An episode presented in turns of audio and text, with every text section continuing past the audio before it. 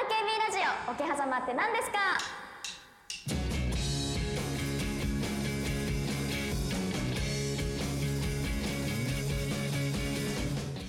？RKB ラジオ桶狭間って何ですか？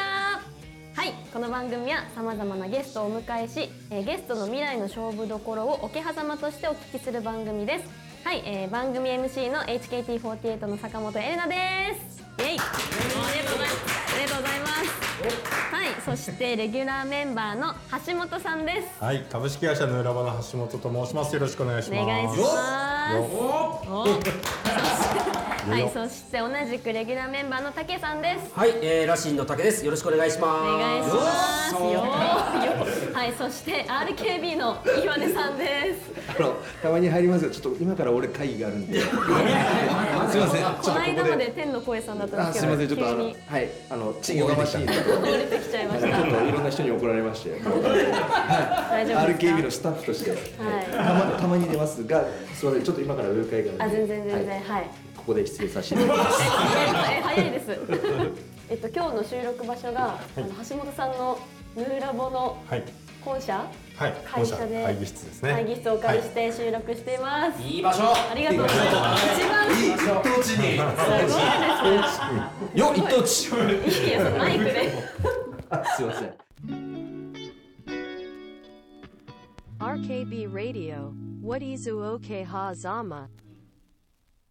はいでは本日のゲストをご紹介いたします今回のゲストはジジ株式会社代表取締役今井亮介さんですよろしくお願いします。今井亮介です。お願いしますいやいやいや、お招きいただいてありがとうございます。ありがとうございます、ということで、今日はですね、はい。あの、ヌーラボさん、実はついこの間までね、うちのこのジジ株式会社があったオフィスの真向かいなんですよね。はい。そうです。道ね。挟んで、あの、最近ちょうど引っ越して、あの、FGN の近くの方に、もうちょっと近い、にじり寄っていった感じなんですけど。そうそうそう、そうなんです。すごい、はい。そうなんですね。それでは今井さん、はい。今井さんって何者ですか？はい、これいいんですか？もう僕、い。いんで、はいぜひ。ぜひ15、15分全部もらいますよ。2、3分僕らにいただければ。短いな。えっと、はい、はじめまして、今井亮介と申します。えーはい。今日はですね、ジジ株式会社という会社の代表として今ご紹介いただいたんですが、実は僕はあの、もう20、30年近くか20数年、あの、作曲家、音楽プロデューサーとして、実は長いことお仕事させていただいてます。ただ、ね、もうあの皆さんみたいにえあの、演者さんみたいに外に出る仕事じゃなくて裏裏側のというか、はい曲を作ったりアーティストさんの、ね、作曲のお手伝いというかそういったプロデュースをしてきていて、あの茶の間に浸透しているタイプの曲だとあの安室さんの「ヒーロー」って曲わあ、大好きなんですそけど。れからあの、シェネルとか T が歌ってた「Baby I はい知 love って you、ます知って I ます love you」ってあの、ぼ僕の結婚式の入場曲です。ありがとうございますいつ言おうかなと思ってたんですけど、それでした。はい。いつそれを返そうかなと思ったんですけど、そおかげで僕の飲み代のね、ことに音楽ってそうやって皆さんがその曲を愛して使ってくれることによって僕たちのこの生活を支なるほど。えそういう著作権使用料とか、そういうのがあって僕の生活のねやっぱたくさんをそうやってこういろんな曲を愛してくださる方によって支えていただいてるんで、この場を借りて。ありがとうございます。貢献できたんですよ。っていう感じであの、そういう作曲家の仕事をずっとやってたんですけども、あのーまあ3.11の東日本大震災をきっかけに、やっぱりちょっとエンタメがやっぱり本当にこう被災地のはい。本当に支援を必要とされている、特にもうこうアージェントなあの支援を必要とされている方にちょっとエンタメなかなか無力だなってすごく痛感したんです。よあ2011年でやっぱ目の前でお腹空いてる人えーちょっと寒い家がね流されちゃってとか、えーまあ、寒い寒いとか衣服が行き届いてないとか、いう中でじゃあ僕らがこうどんなにバーンって熱演してもお腹もいっぱいにならないし体も温まらないしまたそういったねこう衣服の代わりにもなってあげるあ体も温めてあげられるいろんなこと考えると、なんかこう衣食住にまつわる特に食の文化の、はい。に何かこう食を通じて社会課題を解決できるようなビジネスなんかやりたいなっていうことで生まれたのが先ほどご紹介いただいたジジ株式会社、GIGI と書いてジジ株式会社という会社を立ち上げて、はい一番最初にごち飯というサービスからスタートした、そんな会社でございますとうんいうところです。はい。ごち飯っていうのはどういう、はい。あのなあれなんですかね。ごちどう飯いうはいサービスサービスですね。ごち飯はですね、もともとあのコロナになる前に実はもう設計されていて、はい。ギリコギリコロナ前にローンチし、はい。まああえて言うなら、ギリコロナ前にローンチしてしまったというか コロナのこの字もない2019年のもう11月から始まったサービスなんですけど、あーなるほどなるほどなるほど。はい。で、まあ、何をしたかったかっていうとそういうあの被災地の支援とかだけではなくてもうちょっと広い意味で、うん。食事を人にギフトできる遠方の人にもそういうなんかあのウェブのサービスを作りたくて、うん。えーつまりごち飯ですね。ごちそうする飯です、うん。っていうので例えばとうちのサービスに登録いただいた飲食店はい。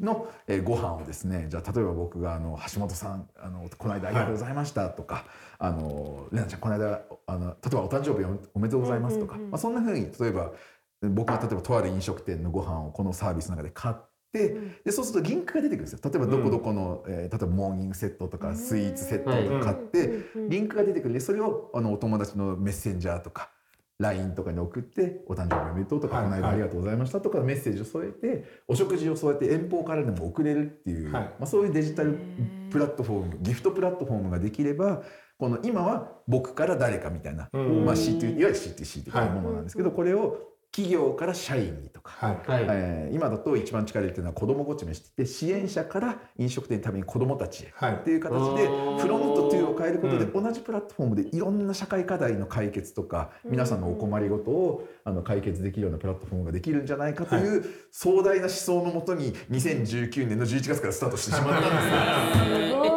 それとも本当にそこまでその時点で描けてたんですそれともやっぱりやる上でもうねじ2018年にこのえーとこういうこあ自分が一食食のビジネスやるならこの方向だって決めたのが2018年の頭ぐらい、うん。はい。うん。で、えっと2018年の9月に時事株式会社を創業して1年間ずっと開発ですよね、はい。な何もサービスはスタートしないで1年間かけて開発して、まあ、ちょっと POC とかして、はいはい。で11月からスタートしたんですけどその時点での事業計画の中にはこの子ども食堂の件と、えん。ーいわゆる福利厚生社食はい。の件はもう盛り込まれてたんです。うん。なるほどなるほどなるほど。でも当たり前ですけど唯一コロナは知らないんで聞いてないよじゃないですか。でまあ2020年入ってすぐぐらいから徐々になんかコロナのこの字がだんだん聞こえ始めてきてでまあ2月3月ぐらいから3月そうですね。緊急事態宣言3が月ぐらいからですねなので、まあ、僕らのサービスは基本的に人に例えばお食事ギフトします、で例えば武さんギフトを僕が例えばこの間、ね、番組ありがとうございました。はい。って送ったとする、そうするとお店には先に着金してるんです僕先に買ってるんで。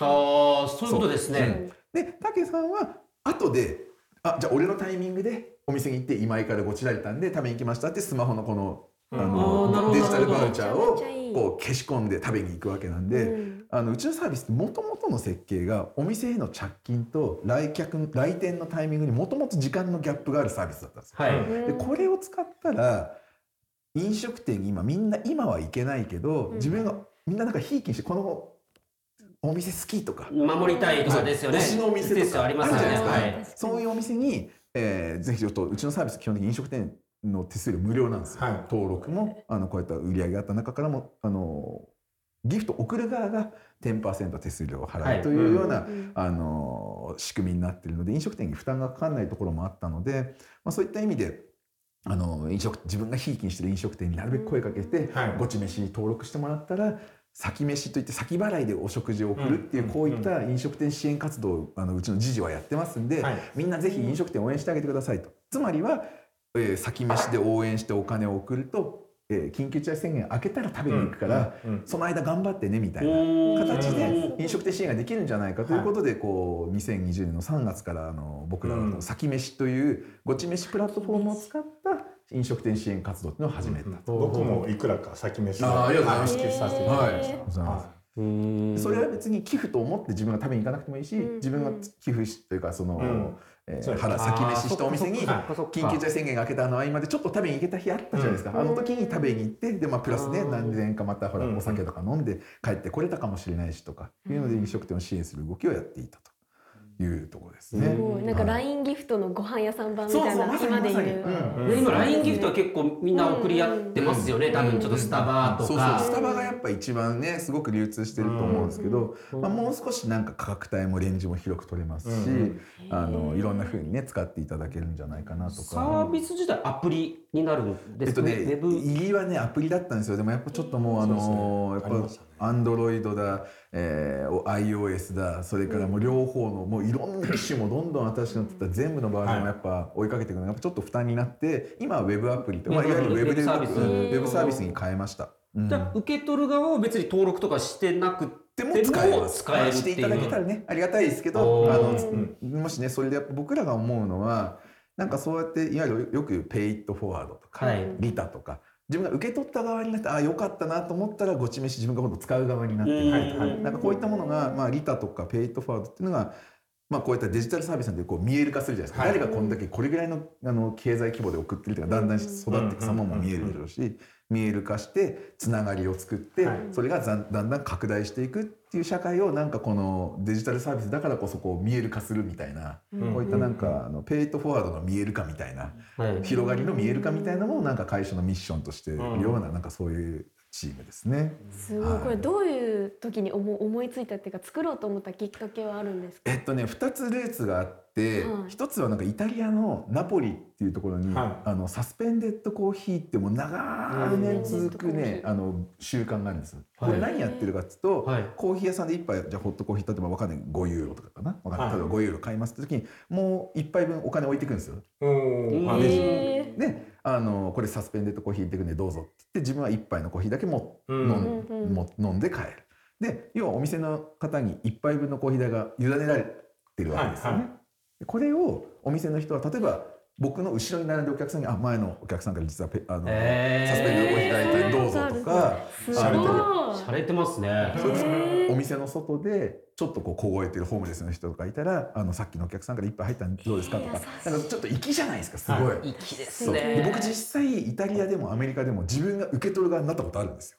うんで最初なんかの詐欺かと思って「怖い怖い怖い怖い怖い」みたいな怖いことないですからねはいはい「え俺に次何を重ねる?」みたいなことが。でもその後ちゃんと調べたらもう本当にナポリに昔から伝わるすごい素敵な習慣なんですっていうのを知って、あなんか俺もこういう世界観いいなって憧れをもともとまあありましたし。うん。まあ、プラス実はあの当時ですね2017年頃に、えーっとなんか SNS かなんかの記事で見つけた中で、あの北海道の帯広にはい「結ぶ」と書いて「ゆい」って読むあの、はい。お店があってそこはまあいわゆる町の定食屋で、うん。あの町のおっちゃんがですね地元の野菜とかやっぱさ北海道ってすごい食材豊富じゃないですか。もう海、はい。もうあのお肉も野菜も。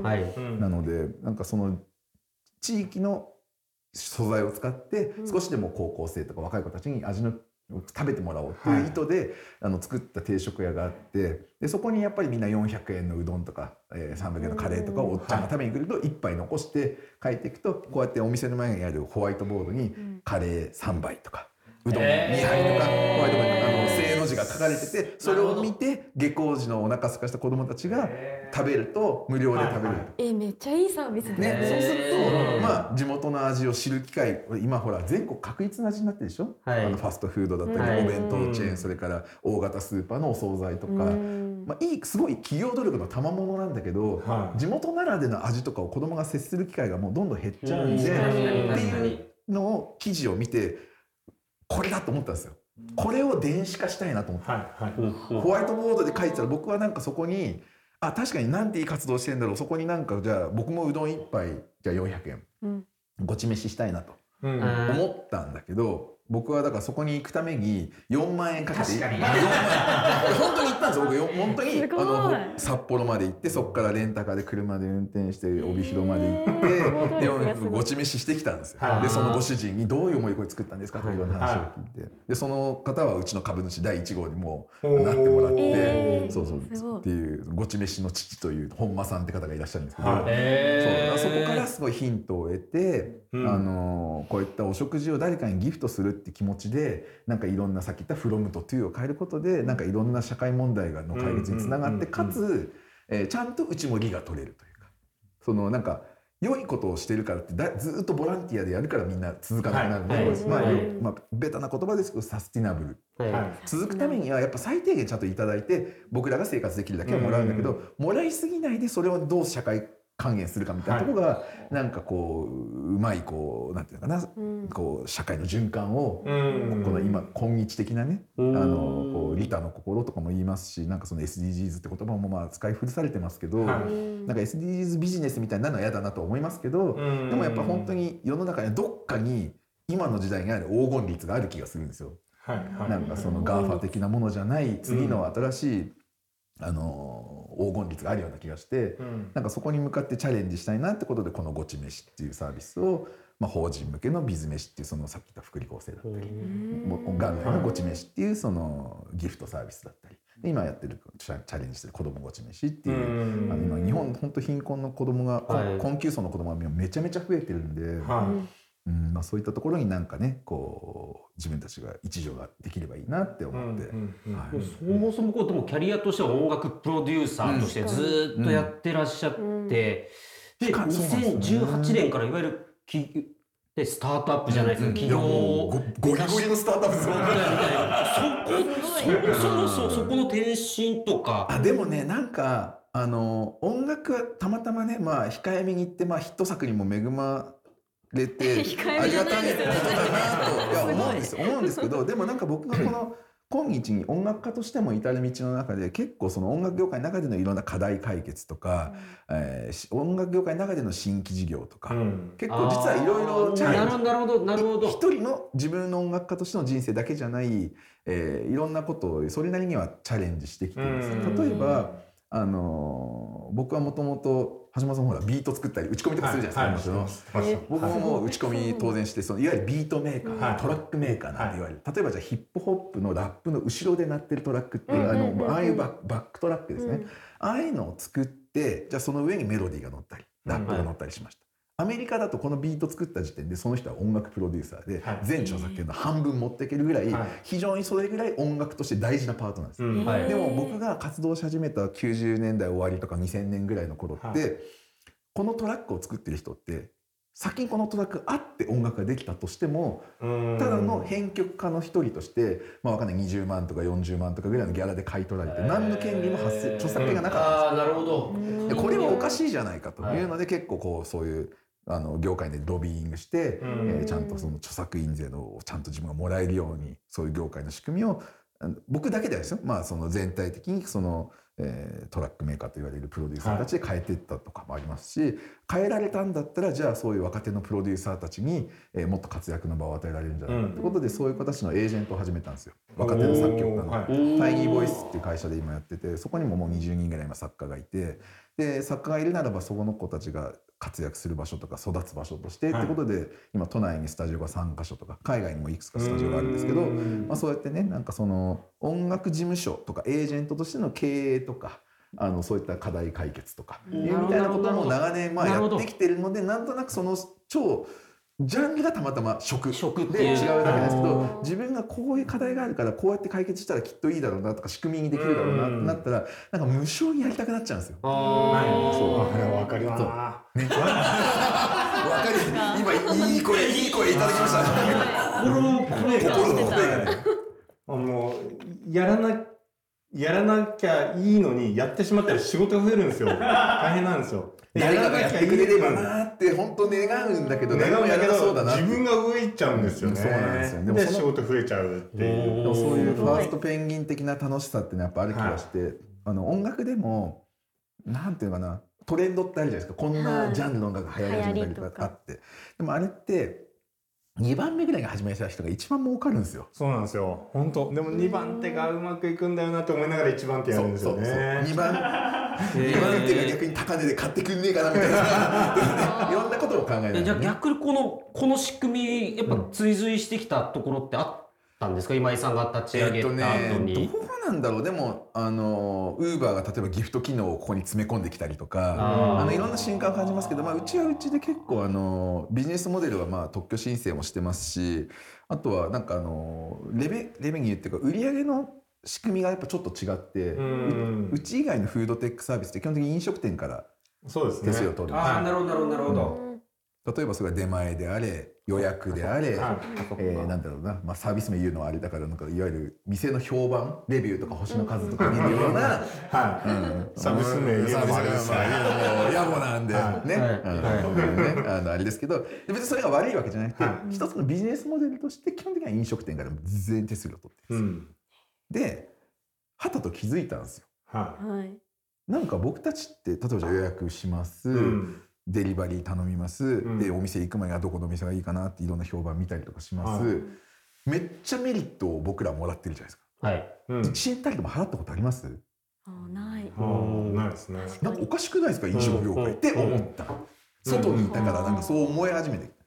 なんか例えば僕らがタクシーの配車してはい。タクシー乗りますって時にうちのこうなんとか交通使っていただいてありがとうございます配車料は手前どもで持たせていただきますみたいな。そんなサービスないじゃないですか。そうだからなんかおかしいななんかおかしいなと思ってなんかやっぱりこのサービス使って便利さを享受したユーザーに課金して、うん飲食店は本来はじゃあね1,000円のご飯だ1,000円分さもう存分に美味しいご飯提供してほしいわけですよ確かに確かに。うんただでさえこんなもうアホほど飯が安い日本なので、うんはい。さらにこっから取るのっていうよりはなんか日本の飲食業界の応援にもなってるんだよっていう気持ちで取り組みたかったし、っていうので。なんかそういったなんかレベニューを分ける仕組みがなんか他のフードテックとちょっと違うんで、まあ、そういったところでも他のねあのフードテック業者とコラボもしやすいんですよね。は取るお財布がもともと違うっていうふうにわざと仕立てたんですよ。なんかそのビジネスあのあ、ね失礼そうですよそうするとなんね。かその取られづらいというか、はい。彼らからしてもあうちでもやろうっていうよりはうちとやった方が楽だなにコラボしたが早いですよね。自社で開発して、うんぬんかんぬんやるよりも。そうそうそうそう。ってなるようになんかこう一応す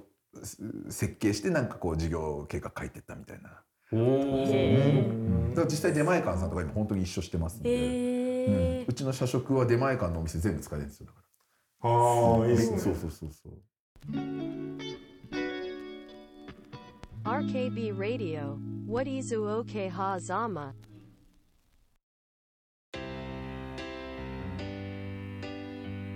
それでは今井さん、はい。この番組は未来の勝負どころをえ桶狭間としてお聞きしてるんですけど、今井さんの桶狭間は何ですか？はい、えー私の桶狭間は、はい。えーズバリ子供ごち飯クラウドファンディングです。子供ごち飯、はい。クラウドファンディング、はい。今クラウドファンディングをされているんですか？えっとですね、そうだね、今ちょうど期間中で2月の末までなので、おあのもう本当にもうこれからね最後の追い込みをかけるっていう時期に入ってきてるんですが、はい。はい、子供ごち飯ね、なはい。なんぞやっていうなんぞやですよはい思いますもんね。あのまあうちそのお食事を人にギフトできるごち飯って仕組みがあったと思うんですけど、ギフトのいろんな形で今度はまあ今日本は実は結構深刻なこういう困窮層が増えてるっていうのは、うん。皆さん新聞とかねもうたくさん、ね、書かれてるとねうんよく見る機会はあると思うんはい。でどれぐらいでも結構きついかというと、あの全国でいうと子供の7人に1人が、貧困ってどのぐらい貧困なんえっですか？とね一応今僕が言ってるやつはね OECD が定めてる相対的貧困っていう指標があって、はい。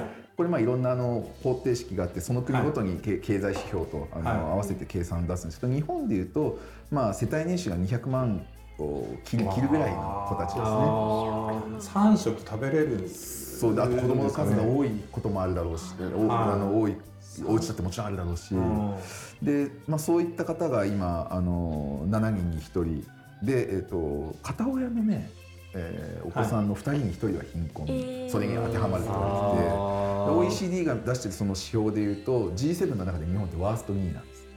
ほう結構あまりいいスコアじゃない。そうですね。えーこんだけ豊か。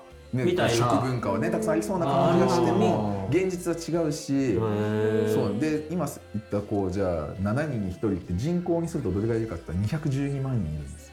え結すごいね。結構な数。だって500円のご飯1回全員食べさせたらもう10億ですからね。はぐらいまあ結構深刻なのをうんなんとなく僕らはありがたいことにお仕事いただいてうん。こうやって都市部でお仕事してると素敵なご飯屋さんが近くにあってうん。友達とご飯食べる機会もいろいろあってっはいてすごくあの不自由なくあうん。の生活させていただいてるけども実際そうじゃない子がすごく周りにもいっぱいいるしうんあの都市部における隠れ貧困っていうのもなんか問題になってな七人に一人だったら今小学校とか一クラス三十30人ぐらいですか？確かに四四五人。五人いるってこと？そうですね。そうなんです。でももう気づかないですもんね。今はねなんかそのお洋服を例えば支援する NPO とかもたくさんありますし、あとファストファッションとかあのお洋服も小切れではあの、まあ、あくまでイメージ例えば昭和のすごい初めの頃昭和のなんだろうな、まあ僕らが生まれる生まれないぐらいの頃はい。で遡れば、多分お洋服がもうボロボロで鼻水さらしてみたいな子で、なんかやっぱ貧あー言い方悪いけど貧乏な子多分見てわかるみたいなはいぐらいの子だったのが、今の子たちもわかんないんですい。う見た目。ん。うん、おべべだけではわからない。ここは。はで隠れ貧困って言葉も進んでてやっぱ東京も含めても都心部でもめっちゃ問題になってるんですよ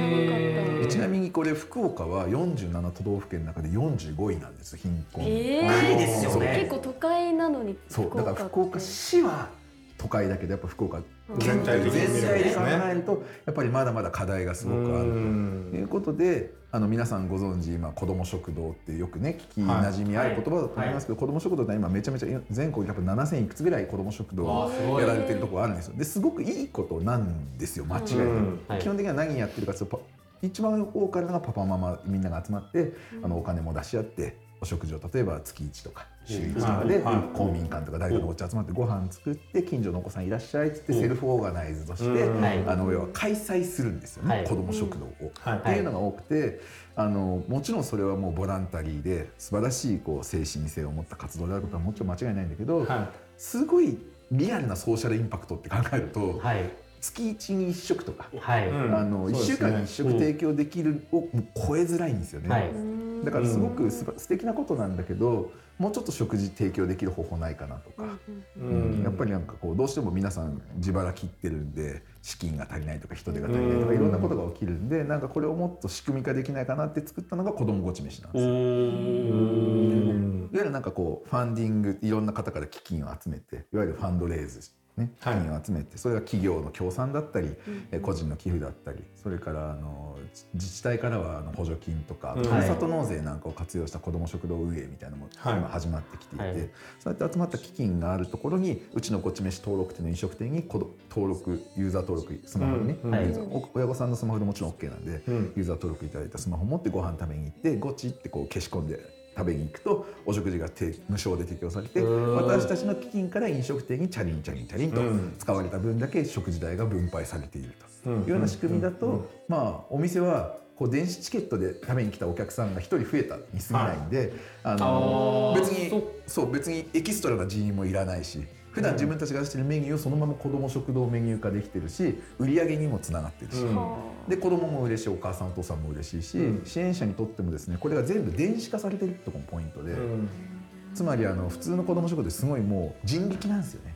めちゃめちゃ。だから NPO を作っても、多分ですね僕の想像ですと30%とか40%ぐらいその団体の活動費ではかかっちゃうんですあー。なるほど。そう。本当の食事代が何パーになってるかっていうのは結構すごくあの難しいんですね、はい。やっぱ手作りで。難しいですよね。はい。でこれを僕らは全部このなんていうかウェブの仕組みで回ってここに人力がかかってないんですよ、いはい。そうですね。だから例えば100万とか1000万とか寄付いただいた企業があったらうちはもうさっき言ったうちは10%手数料しか取らないんで、まあ、ここでサーバー代とかねもちろん捻出しなきゃなんですけど、まあ、90%はそのお子様の食事代が当てられてるうん。でかつもう一つポイントはその行きたい時に行けるじゃないですか。お店が開いてる時に。でプラスこのじゃあ90%の子供が食べてる食事代って何が起きてるかって言ったらその地元地元の飲食店の売り上げにちゃんとなってるんです。はいだから地域の飲食文化をこう応援するみたいなことにもつながっていく。ん。で支援者さんとしては一口で二度おいしいファンディングができていて。でかつこう自分が投げたおか投げたというか、ね、支援したお金の90%届くって結構他の支援団体で起きえないパーセントだと思うんでやっぱ DX っていいよねってことが言いたい。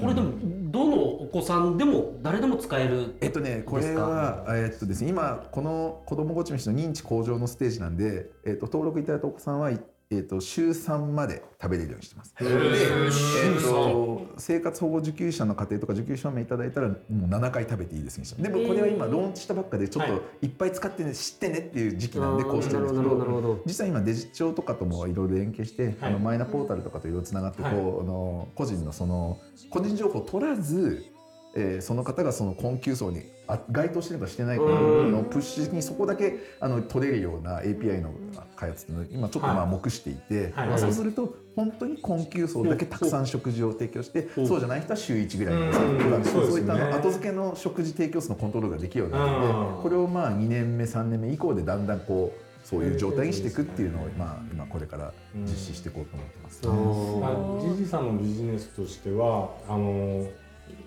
子ども食堂の子どもごっち飯うん。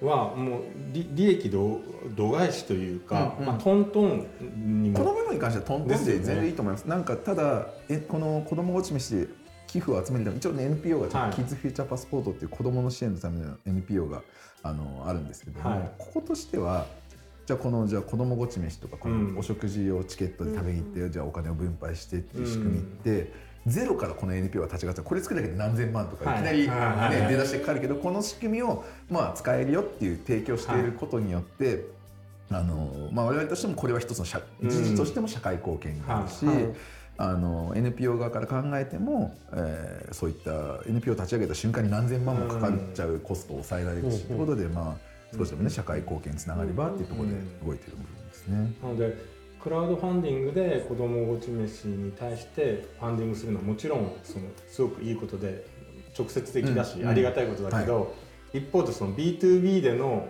あのごち飯使っていただくことで、じじさんの継続性が上がるそうのでですね。そうですね。そっちにあの会社がとかビジネス側がこう、うんあの使うことによってそうです。間接的に子どもごち飯が継続的にさ提供できるっていそうなんです。この今回のクラファンはおっしゃる通りあの今回このこういった活動をしてますよってことをより広く知ってもらうために立ち上げてますし、もちろんお食事代の原資になるわけです。はい、はい。でも子ども落ち飯っていうもともとの仕組み自体は例えばサブスク式にとか、はい。1000円毎月とか、はい。あの1万円年に1回とかなんはい。かそういったあの寄付活動寄付募金活動を当はい然絶えず行っているのであと企業さんの協賛とはい。かはい。行っているので、まあ、そういった意味ではそっちの方が継続性が高いので、はいはい。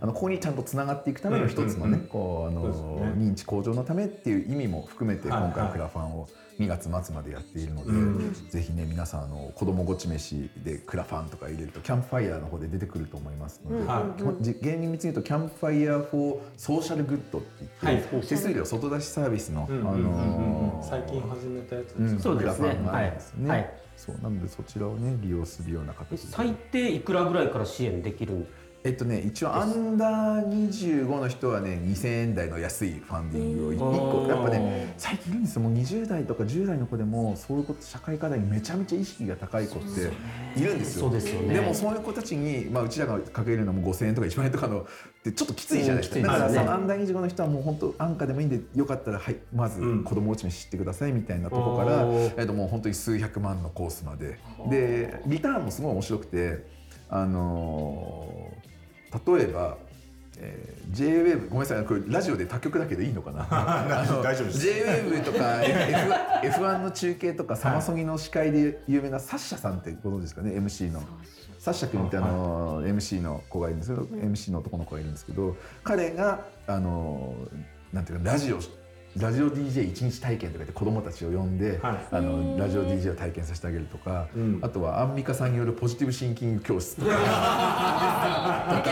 そう。そうあとはあの食のすごいあのカリスマって言われてるあの本田直之さん。あの、はい。はい。福岡でもほらドリームダスクとはかプロデュースしてた、本田直之さんと、えー食堂戸高っていうめっちゃあの予約がもう2年ぐらい取れない店があるんでそこを特別に席提供していただいて、はい。本田直之さんとと戸高っていうあの飲食店があって戸高でご飯が食べれるあの 権利とか。え戸高はちなみにですここのグルメので取り上げられてもうめちゃめちゃあのめちゃめちゃ人気のお店なんでへー。とかあのやっぱ僕もエンタメに長いこといたんでやっぱそういう面白い人脈をここぞと生かさ生かした方がいいんじゃないかということであのそういったあと僕もだからえっとねお子様に向けてあのボーカルレコーディング体験。うん。え。でうちのめスタジオに子供たち呼んであげてあのそういった体験できますよとかそういうのをリターンとして。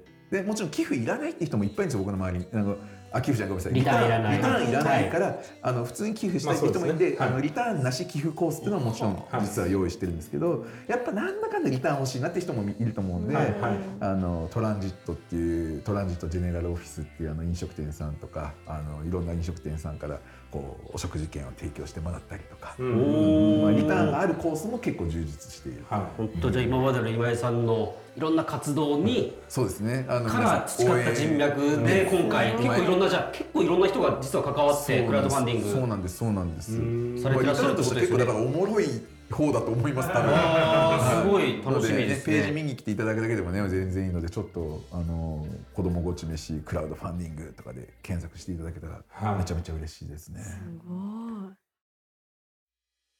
それでは皆さんあっという間にエンディングです。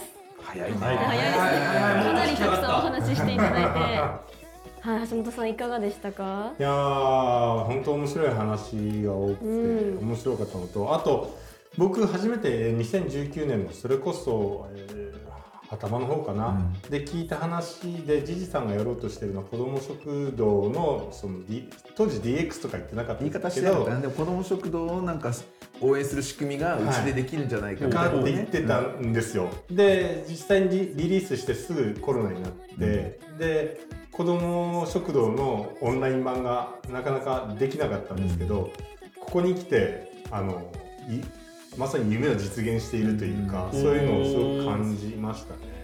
そうそのものすごい初期からね、はい。い、ろいろお話しさせていただいてたんで。知ってらっしゃったんですよね。はい、あやめてなかったんだ。っ てでも初初期の衝動を諦めてなかったんだっていうのはいすごく感じ際、ましまあ、POC 的にはなんかねあっちゃこっちでずっと続けてきたんですけど、実際でもほら子供を外にご飯食べに行ってらっしゃいなんて自治体も親御さんも支援者も言える状況じゃなかったじゃないですか、なんかこのねコロナの。だからやっとそれが明けて、うん。まあ、外に子供なりなんで皆さんがねお食事食べに行くっていうのがやっと解禁じゃないですかなんか、た。はなのでまあついにと満を持して。い、はい、満を持した感じが本当しましたね。はい、竹さんどうですか？あのーやっぱその子供の貧困なんとなくは知ってたんですけどね、その7人に1人とか具体的な数字をねやっぱ聞くと、結構ね僕も子供2人いるので本当に他人事じゃないなと思った時に何ができるかなと思ってこうやって簡単にスマホ一つで、うんね、あのクレジットカードでさっとこうそういった支援ができるみたいなプラットフォームを作ったっていうのは、やっぱこういうのって本当に誰かがやり始めないといけないので、それをね今井さんがやって、やっぱこれを継続させていくための、ね、活動もずっとやられてらっしゃると思うので、いや僕もねぜひ支援してありがとうございます。ちょっとでもはいなんかそういったところに貢献できるようにしたいなと思いました。はい私もごち飯使ってみたいなとね、思いました、友達とかメンバーとかにね、はい。送ってあげてください、本当めちゃめちゃ喜ばれますからね。それで。こう支援になるっていうのがすごいなと思って、そういうことをやっぱ思いついて形にする行動力っていうのがすごいなと思いました。し、ありがとうございます。なんか本当に何者ですかって感じ。っていう音楽家です。すごいでもなんか音楽やっぱなんか一つのことをちゃんと真面目にやっていってよかったなと思う瞬間でもあります。なんかよく一つのものを極める前たくさんのことやるのもいいんだけど、何かやっぱ一つ極めようとすることでそうですね。やっときちんとした仲間が集まってくれたり自分のことをね、認知し認知してくださる方が増えたりっていうのはすごく感じましたね。うん。はいということで今回のゲストは時事株式会社代表取締役今井亮介さんでした。ありがとうございました。ありがとうございますありがとうございました。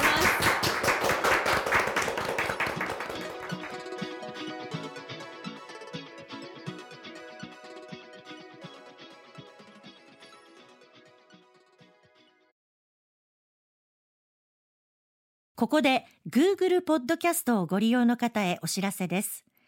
Google ポッドキャストは2024年6月23日をもってサービスを終了します。引き続きこの番組をお楽しみいただくには、ラジコ、Apple ポッドキャスト、Spotify、Amazon Music、YouTube Music、いずれかのアプリをご利用ください。